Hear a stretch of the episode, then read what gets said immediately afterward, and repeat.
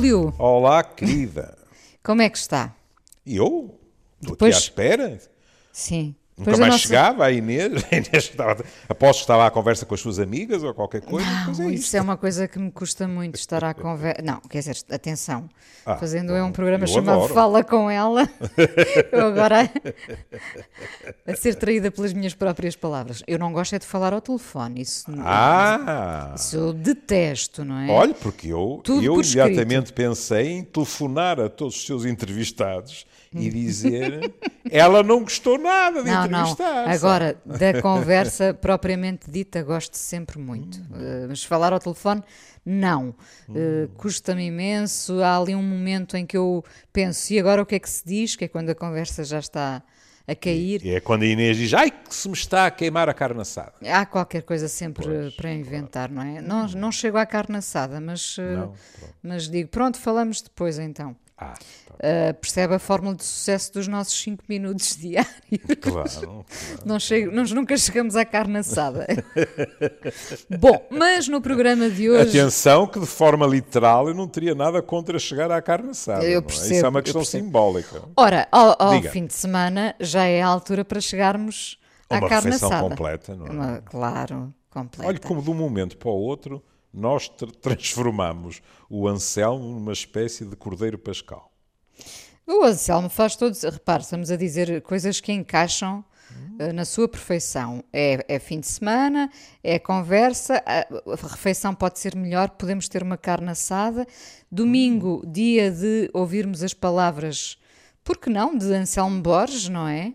Ahm, enfim, eh, não o podendo ouvir, estamos hoje de volta de mais uma crónica do Anselmo, em que se fala, eh, com um ponto de interrogação, evidentemente, eh, do fim do cristianismo na Europa. Ah, nós é caso vivemos. para dizer, é caso para dizer que vamos trinchar a prosa do Anselmo. Vamos, vamos. Ah, a verdade é que eh, o mundo parece estar a viver o fim de vários ciclos. Hum, Não sabemos. Esperamos muito o fim deste, não é? Deste da pandemia, enfim. Mas Sim, depois, se isso vai trazer outros. Outros eh, ciclos eh, com o seu fecho inevitável, veremos. Ahm, esta esta o questão. Anselmo está a escrever sobre algo muito mais extenso, digamos assim, no fundo, eh, sobre a secularização da sociedade ocidental. Sim. Hum, eh, estamos a assistir a um colapso do cristianismo na Europa? Pergunta ele. Eh, logo para começar, ah, ah, atirando estes dados, como ele diz, são preocupantes, não é? Ah, o número de agnósticos e ateus em Espanha supera o dos católicos praticantes. Em Espanha. Em Espanha, não é? Dos reis católicos. Sim. Em França, a maior parte da população já não é católica. Na República Checa, mais de 60% declaram-se ateus. 60%. Nos Países Baixos, Noruega, Suécia, o número dos que se declaram sem religião ronda os 50%. Ah, isto quer dizer alguma coisa, não é, Júlio? Sim, e não aconteceu do dia para a noite. Ah, essa é, uma- é Claro. uma das questões bastante interessantes. Eh, olhando para trás, eh, podemos eh, perceber quando é que isto começou. Não sei quando é que começou, mas eh, perceber as falhas, não é? E a forma como a Igreja. Do lado de lá, digamos assim, do lado de lá as falhas, se quiser do lado de cá, eu não gosto muito deste tipo de imagem, portanto, vamos simbolicamente apagar o que eu acabo de dizer, porque não estamos em questões de oposição. Mas por parte da, da Igreja Católica, cuidado, não é? estamos, a, estamos a falar da Igreja Católica. Falhas que o próprio Anselmo vai enumerar por parte da Igreja Católica, e quer queiramos, quer não, também por parte da sociedade, olha, desde logo, o progresso da ciência tem influências diversas eh, em diversas populações. É bom não esquecer que há gente que eh, olha para o desenvolvimento científico, para a ciência em geral, como um degrau para a ideia de Deus. Mas também seria completamente ingênuo negar que, para muitos, o brutal desenvolvimento científico fez com que eles passassem, olha, perdoar-me a expressão, a endeusar a ciência. Hum? Que não uh, a ideia de Deus. E depois, as características da sociedade também são características muito do aqui e agora, de um viver superficial, e voltaremos à palavra, e, portanto, de um, de um certo virar costas uh, à noção de transcendência. Um, sabe, é muito curioso nós dizermos uh, que os fiéis se afastaram da igreja, hum. também é preciso ver que a igreja se pode ter afastado dos fiéis, não é? Ah, pois. e, Agora, é, aí, aí, olha que ponto bonito. Ah, é assim.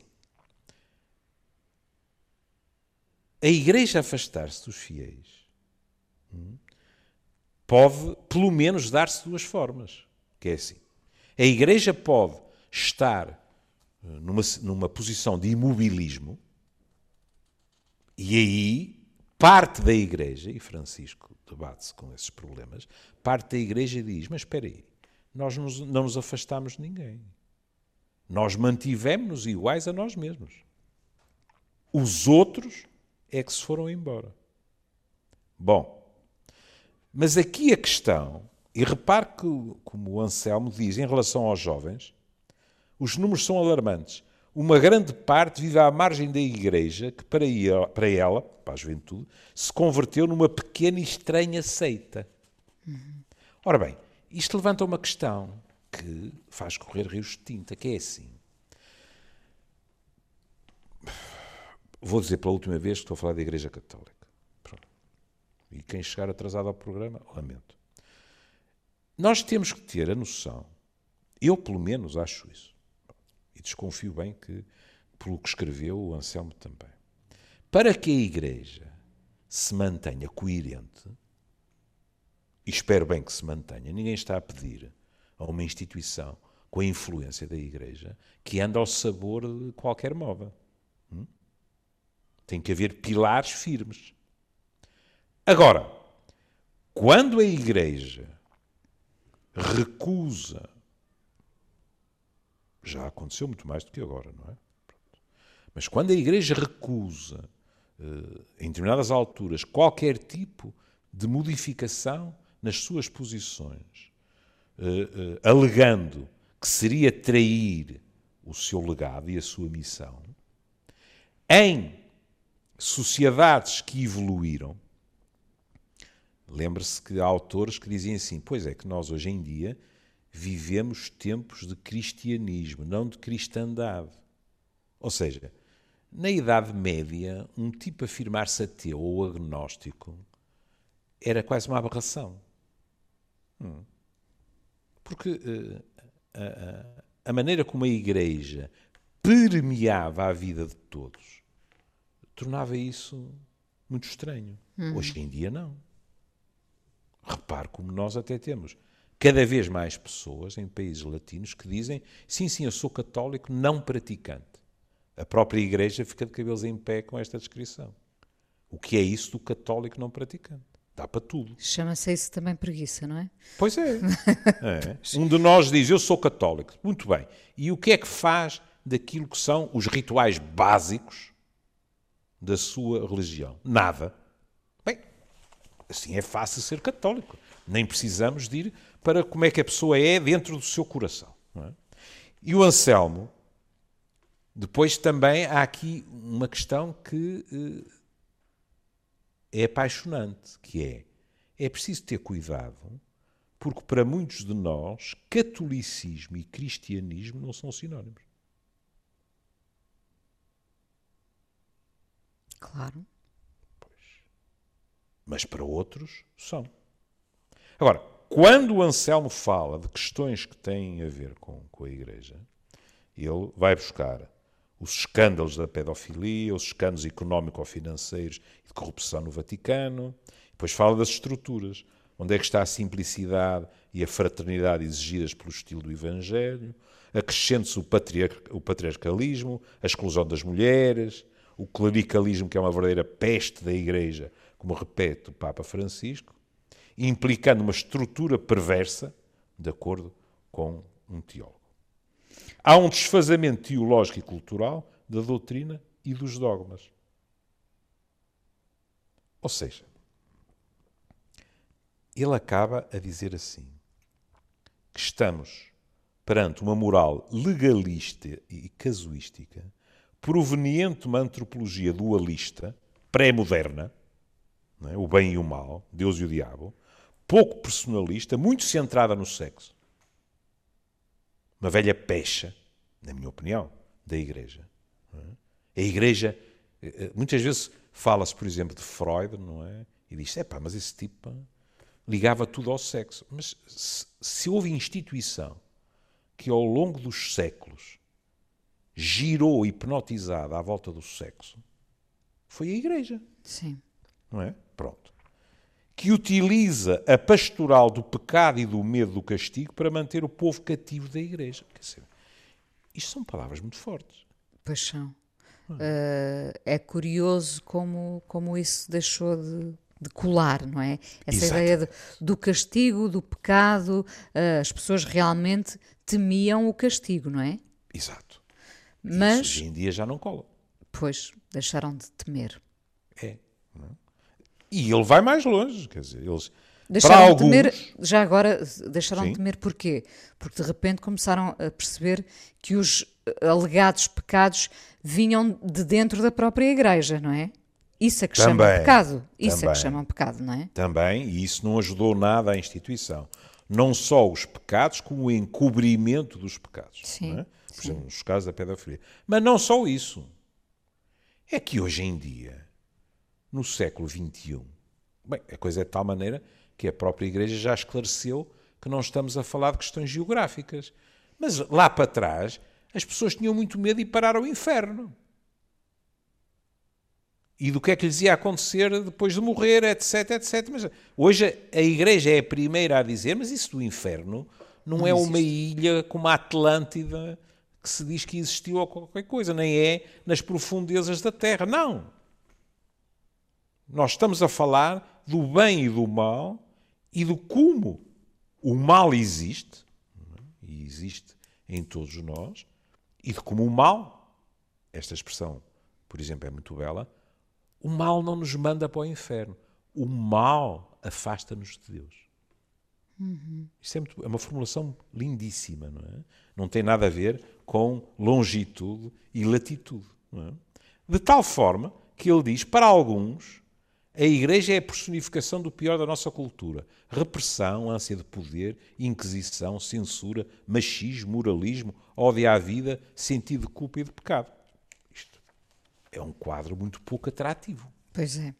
é.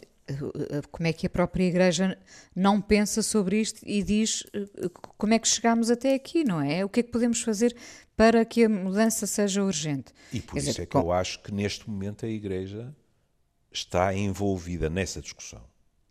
Porque há gente na Igreja que, evidentemente, não está de acordo com diagnósticos destes. Ah, claro. Pronto. Claro.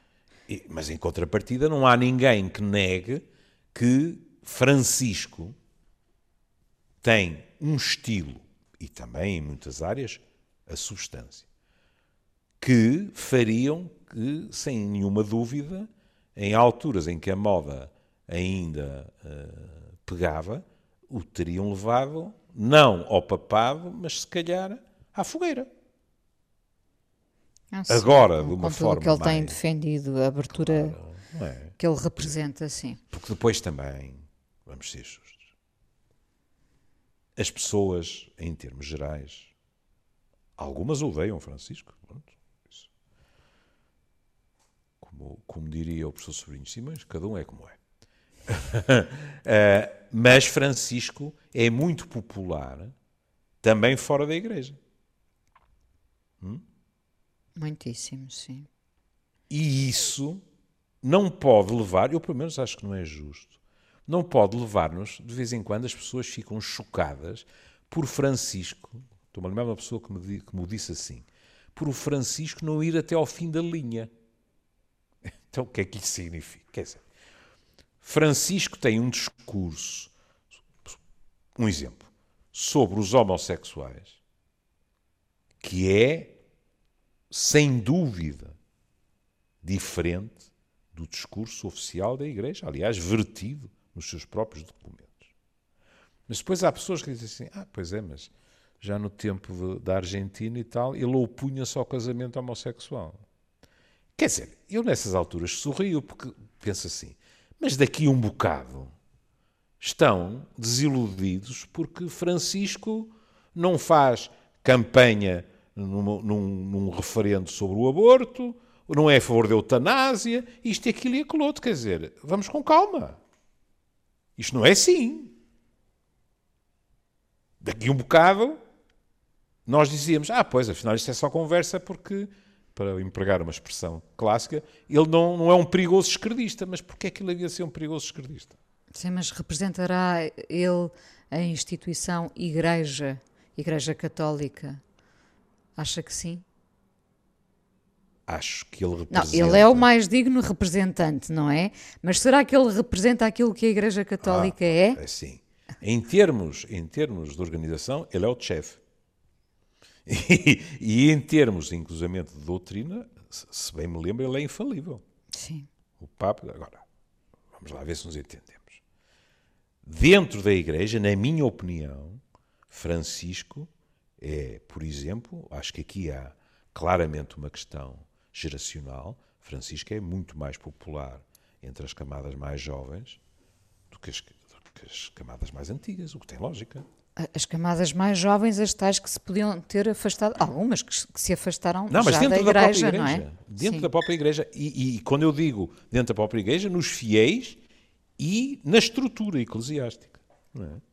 E isto não pode surpreender ninguém, porque fora da igreja, nós também às vezes dizemos assim, ah, pois, eu falei com o meu avô acerca disto assim assim, mas não há hipótese. Ele, ele não consegue. Não, é uma coisa que ele não consegue aceitar. Porque a linha mais dura e tradicional uh, que, que, segue esse velho catolicismo onde, onde, lá está, onde as mulheres são excluídas, onde a, a, pedofilia pode ser de certa forma desculpabilizada, essa linha mais dura não se revê nas posições de Francisco, de não é? Claro. De modo algum. E eu posso estar enganado, mas, por exemplo, nas nomeações cardinalícias, etc., eu penso que Francisco tem estado a tentar fazer, digamos assim, um, um refrescar.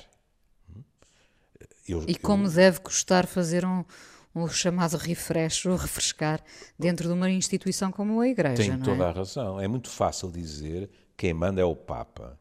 No concreto, as coisas não são assim. A Cúria Romana Há muito quem diga, por exemplo, que Ratzinger se sentiu impotente perante determinados lobbies dentro do Vaticano. É? E Francisco tem arranjado uns ódios de estimação. Certamente. Por exemplo, a minha dúvida. Há, é muita gente que... que deve estar arrependida de o ter nomeado, não é? Ah, pois. Eu, tenho, eu tenho sérias dúvidas sobre o que é que vai acontecer no dia, espero que longínquo, que Francisco morra. Porque tanto podemos assistir à continuação, digamos assim, daquilo que eu chamaria sem, vou repetir, vou repetir, sem fugir aos seus princípios fundamentais, mas a uma aproximação da instituição aos seus fiéis e aos que não são seus fiéis, ao mundo real, como podemos assistir a, a um efeito exatamente contrário. Eu acho, eu acho que possivelmente esse efeito contrário até é lógico, não é?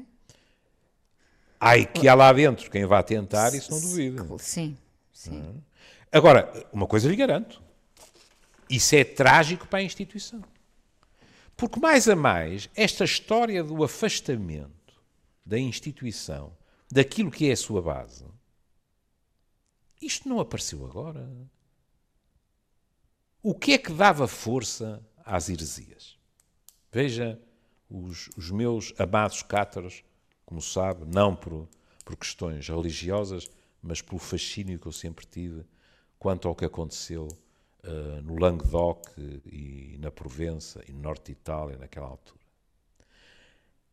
Aquela gente, a maior parte da qual era analfabeta, acha que conseguia entender uma teologia cátara que, se calhar, até é mais complicada do que a clássica católica. Não era isso que os atraía. O que os atraía era que aqueles prelados viviam no meio deles, pobremente, trabalhando com as próprias mãos, etc., enquanto, e agora estou a citar a própria hum. Igreja, enquanto os bispos, os, os, os próprios padres da Igreja, etc., viviam em opulência, muitos deles, e, portanto, completamente afastados da realidade cotidiana. E as pessoas depois sabem quem é que está ombro a ombro e quem é que fala das ameias de um castelo ou de um palácio. Sim. E agora lá está o que dizíamos há bocado. É, viver assim é cristão. Jesus viveu assim. E, e, eh, o Júlio há pouco falava da importância da ciência, não é? Hum. Uh, Junte-lhe a educação de uma forma geral, a educação e a, a informação a que passamos a ter acesso. Hum. Se antigamente as pessoas não questionavam Exatamente. esse tipo de, de, de existência opulenta, uhum. não é? De uns em relação aos, aos, aos fiéis que não tinham que comer, não é? Uhum. Hoje em dia as pessoas questionam tudo isto. É verdade. É Portanto, o facto de termos passado a ter uh, acesso à informação uh, também nos afastou, de certa forma, da Igreja. Porque expôs muito mais. Claro. Não é? E agora, porque eu perco-me e depois estamos em cinco minutos finais, depois uh, o Anselmo vira-se para a sociedade atual. E veja o que ele diz. Não interessa o que vai para lá da vida cotidiana, do trabalho, do dinheiro, da comida, da saúde, do consumo, do sexo, do bem-estar e da segurança de uma velhice tranquila. A vida é para gozar no sentido mais imediato do termo, na busca de uma juventude perene. E isto, sob muitos aspectos, também é verdade. Esta sociedade, e por isso eu eu falei da palavra transcendência, não é? Que é, se quiser, o vértice para onde vai convergir tudo isto. Esta sociedade é uma sociedade muito do aqui e agora, da satisfação imediata e muito pouco virada para a busca da transcendência. Sim. É? No fundo, pa parar para pensar, refletir, Exato. procurar soluções, não é? Soluções, Exato. enfim lançarmos-nos à interrogação. Às vezes basta isso, não é? Hum. Ora, uh, enfim, agora temos tido muito mais tempo para isso, mas não tem sido esse o ritmo desta sociedade. Assente nesse, nesse lado supérfluo, não. não é? E nesse aspecto, o Anselmo aproveita para falar da pandemia e para sublinhar que isto nos deve fazer perceber que somos globalmente interdependentes, que o progresso tem de ter em conta as alterações climáticas, a biodiversidade e avançar, portanto, segundo um modelo coerente com a urgência de, e eu também estou de acordo, ele diz a expressão feliz do Papa Francisco, uma ecologia integral. Hum. E realmente a expressão é muito feliz. Uma ecologia integral. Nós, nós muitas vezes, sem nenhuma má vontade, quando se fala de ecologia, Pensamos nas florestas, nas plantinhas, nisto, naquilo, naquilo outro, nos glaciares, tal e tal, mas como se nós não estivéssemos lá dentro. E por isso Francisco fala de uma ecologia integral. E por isso o Anselmo diz que, no fundo, perante o que se está a passar, também pode ser que as pessoas parem como a Inês dizia há bocado, reflitam, indo ao encontro, são palavras do Anselmo, do essencial, das perguntas últimas, do mistério vivo e acolhedor. E isto é curioso. porque eu penso que, que, que já lhe disse, não é? Eh, que foi o, o, Miguel Soares que referiu, não é? Que tinha falado com alguém que lhe tinha dito que eh, durante este ano tinha havido um aumento de pessoas em busca de retiros espirituais. Sim, sim, sim, exatamente. Aí está. Oh, Júlio, a questão Diga. aqui uh, interessante é, nós podemos até nesta, nesta fase uh, de tristeza geral, não é? Todos nós podemos perguntar porque é que isto nos aconteceu, porque é que isto nos está a acontecer. Uh, há muito sofrimento aqui, não é? Uh, uhum. Nós, nós, no meio de tudo isto, podemos nos aproximar muito mais de Deus, ou de uma ideia de Deus, enfim. Exato. Uh, o problema é que, pelo caminho, podemos eventualmente esbarrar nessa instituição ainda pesada chamada Igreja. Ah, mas aí alto e para o baile. É que a Inês agora pôs uh, uh, o dedo noutra ferida. É que hoje em dia a Inês encontra muita gente com a nostalgia de se dirigir a Deus, mas que pensa que o melhor caminho não é através da igreja. Eu concordo consigo. Eu diria que Deus se emancipou sem querer. Pronto. Ou fomos nós, ou fomos nós que nos emancipámos da igreja. É verdade. Exato. É verdade. É, o, o, Anselmo utiliza aqui um, uma expressão, que é uma expressão que, que, que faz pensar, não é? Porque uh, cita a frase de uh, Deus foi enviado para o exílio, de certa sim, forma. Sim, sim, é? sim, sim, sim. Porque vamos admitir que Deus existe. Deus não tem culpa disto, não é? É claro que nós temos sempre aquela nostalgia de um Deus intervencionista, não é? Pronto. Uh, a Inês uh, bateu com o carro e vai pagar 5 mil euros de chapa. E a Inês pensa: caramba, Deus não me grama, caramba. Porquê é que não evitou que eu derrapasse ou qualquer coisa? Esta nostalgia de um Deus que é um paizinho que nos anda sempre a segurar. É preciso recordar-nos que se calhar. Segurar e a deixar cair, não é? Pois. A segurar e a deixar cair. Se Deus existiu, aquilo de mais precioso que Ele nos deu foi a liberdade. E, portanto, é uma injustiça atroz depois estarmos a lançar sobre os seus ombros, não é? Tudo aquilo que de mal nos acontece, etc. Mas quando chegamos ao fim do artigo do, do Anselmo, em que ele vai citar Václav Havel, aqui é que verdadeiramente, e agora a Inês já, já o aflorou, chegamos a um ponto que dava para começarmos outro longo. Porque Václav Havel diz assim: a certeza de que no mundo não é tudo apenas efeito do acaso. E convencido, porque ele diz que dele próprio, digamos assim, ele diz, eh, não quero, não quero, eh, não quero ser, ah, pois, considerava-se apenas meio crente. Vai clavar muito, muito engraçado. Meio crente. Mas com a certeza de que no mundo não é tudo apenas efeito do acaso e convencido que há um ser uma força velada por um manto de mistério. E é o mistério que me fascina. Frase última que o Anselmo cita. A transcendência é a única alternativa à extinção.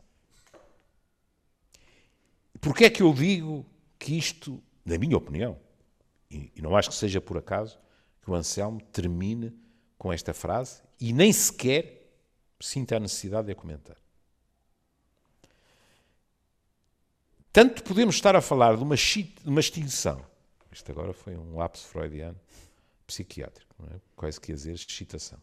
Mas, na realidade, eu estou excitado com o tema. Isto está muito gozo. Tanto podemos estar a falar num sentido literal, ou seja, se continuarmos assim, acabamos. E não é nada impossível. Temos feito muito para isso. É? Pronto. Como podemos estar a falar de uma extinção psicológica ou moral. da fé, ou da fé, a extensão da fé, por exemplo. Sim, mas uh, uh, aqui é mais do que isso. É a extinção uh, interior de uma civilização, com fé ou sem ela. Hum? Porquê é que eu digo que isto aqui é importante? Porque quando se diz a transcendência é a única alternativa à extinção, há bocado, quando quando o Anselmo falava de algumas características que eu não questiono, estou de acordo com ele, de muita da sociedade atual, é uma sociedade muito pouco ambiciosa em termos psicológicos. Ah, claro, porque, hum? porque se dá importância ao superficial, não, não aprofunda mais nada, não é? Não aprofunda mais nada. É?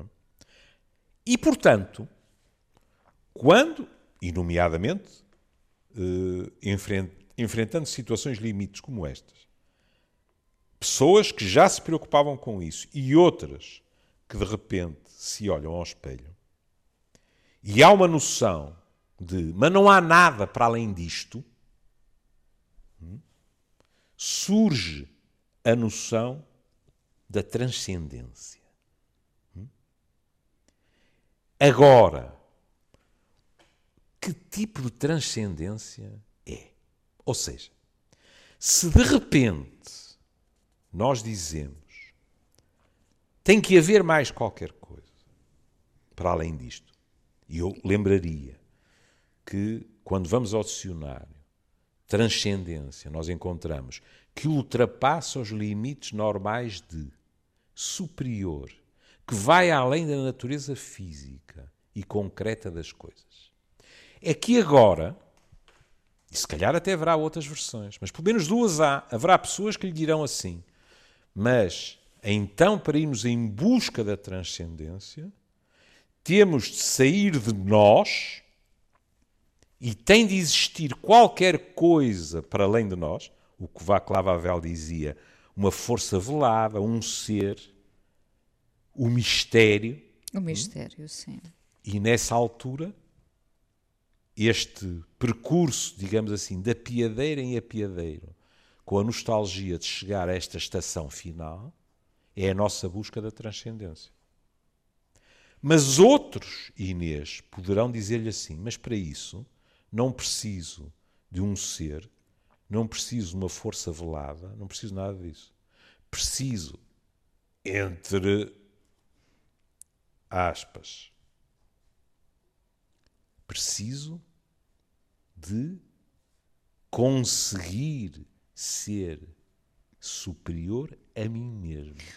Sair do meu rama-rama sair do meu normal. Ou seja, há aqui duas versões, se quiser. Vou dar uma imagem de um primarismo atroz. Uma versão que, no fundo, diz assim: para que nós consigamos perseguir a transcendência, tem que haver algo. Repare que a Avel não diz Deus. Claro, diz ser, algo. Tá, tá. Tem que algo, haver força algo. superior, sim, Exato. tudo isso. E outros dir-lhe-ão não é preciso que exista algo, é preciso que nós construamos algo com o que somos que resulte num melhoramento do que somos. Se quiser, a primeira versão é em plano inclinado para cima, hum. a segunda é na horizontal, mas numa horizontal que faz com que qualitativamente a espécie ou o indivíduo, só eu, melhor. Como pessoa ou como espécie. Mas, mas, mas aí voltamos à questão, esse algo, não é? Que não tem que ser eh, nenhum ser, eh, eh, força superior, etc. Esse algo tem que ser a fé em nós. Exato. Primeiro de tudo, a fé em nós, depois a fé na humanidade e a fé no bem que equilibra essa humanidade. Mas já reparou que na sua formulação não entra necessariamente um conceito de Deus? Não, eu, eu no meu N- caso. Não te dizer que é a sua, na que Sim. formulou. Sim, porque, porque também é, é feita a minha imagem já agora. Pronto, está bem, mas podia não quando ser. não eu é? Uhum. penso, quando eu falo em Deus e falo eh, algumas vezes, eu digo Deus ou essa força superior que, eh, enfim, nos rege, Ah, porque acredito nessa força superior. É essa ideia que eu gosto bastante da transcendência, não é? Ser, a- Uhum. ser a única alternativa à extensão.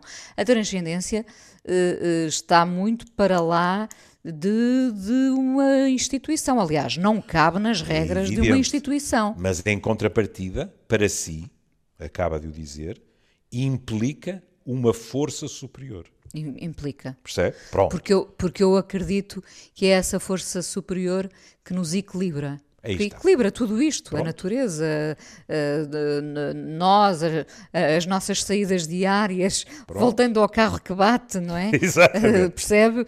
Alguém na casa ao lado pode lhe dizer, para mim não. Claro. Não é preciso isso.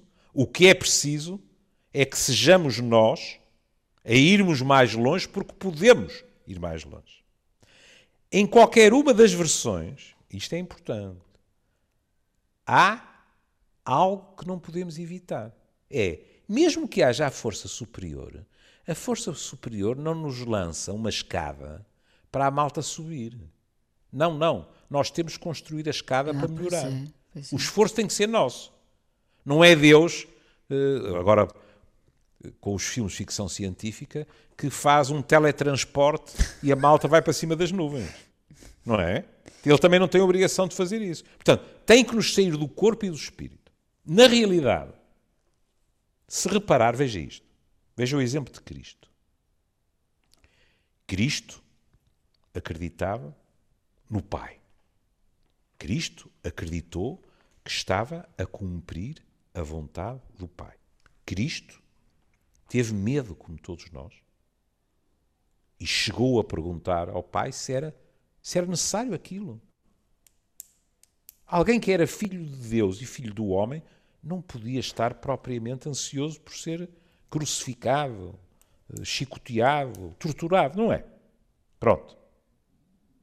Se o Evangelho descrevesse um Cristo, eh, olha, se quiser, e sabe como, como eu aprecio o filme, se o Evangelho nos descrevesse um Cristo como na vida de Brian, aquele Cristo não podia ser, curiosamente, o filho do homem.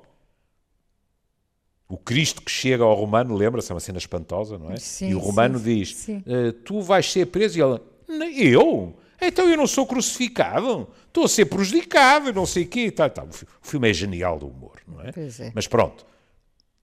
Ora, Cristo, agora repare, porque na minha opinião isto é lindíssimo, que é assim. Suponhamos que existe Deus.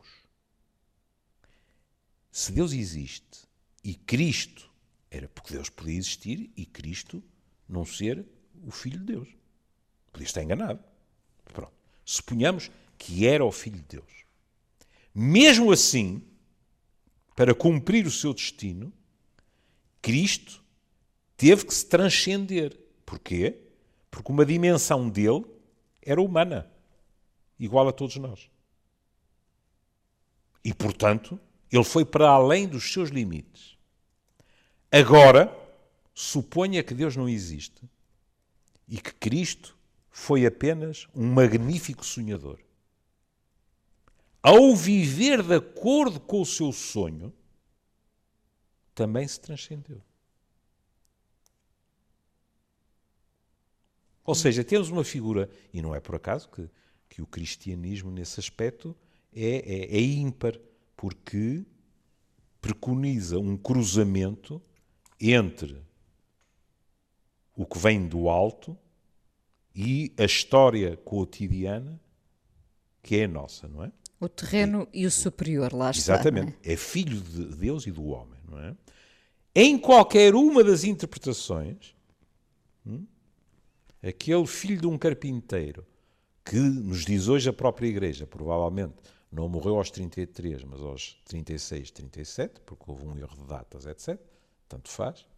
Ah, aquele filho de carpinteiro, uma coisa há que reconhecer: ele transcendeu-se em qualquer uma das hipóteses. E agora, alguém que nos está a ouvir podia dizer assim, só, só para, para chatear o velhinho: Ó Vaz, como diria o Manuel Sorinho, ó Vaz, então nós para nos transcendermos, como não somos filhos de Deus, somos só do homem, temos que ser crucificados, etc. Não, não estou a dizer isso. Mas que temos uma enorme margem de melhoria a isso. Meu Deus, que longa é essa escada até, até chegar lá acima. Bom, Uh, é muito interessante este, este, este tema da transcendência, não é? E, de um, e dos que preferem agarrar uma certa ideia de mistério, não é?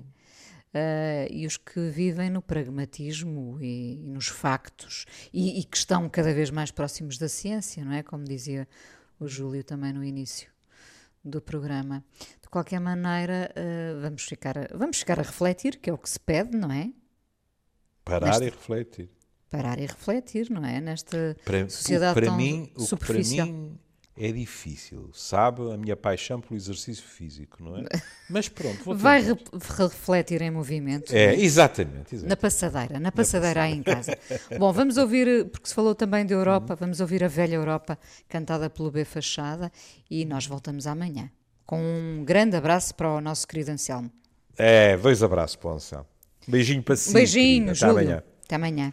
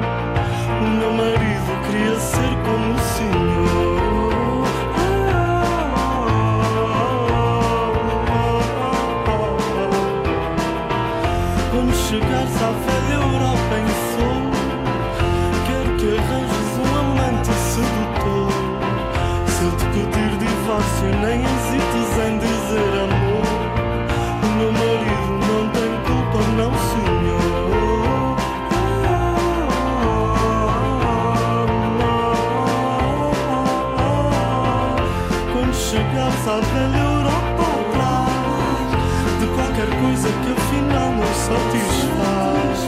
Tenta lembrar-te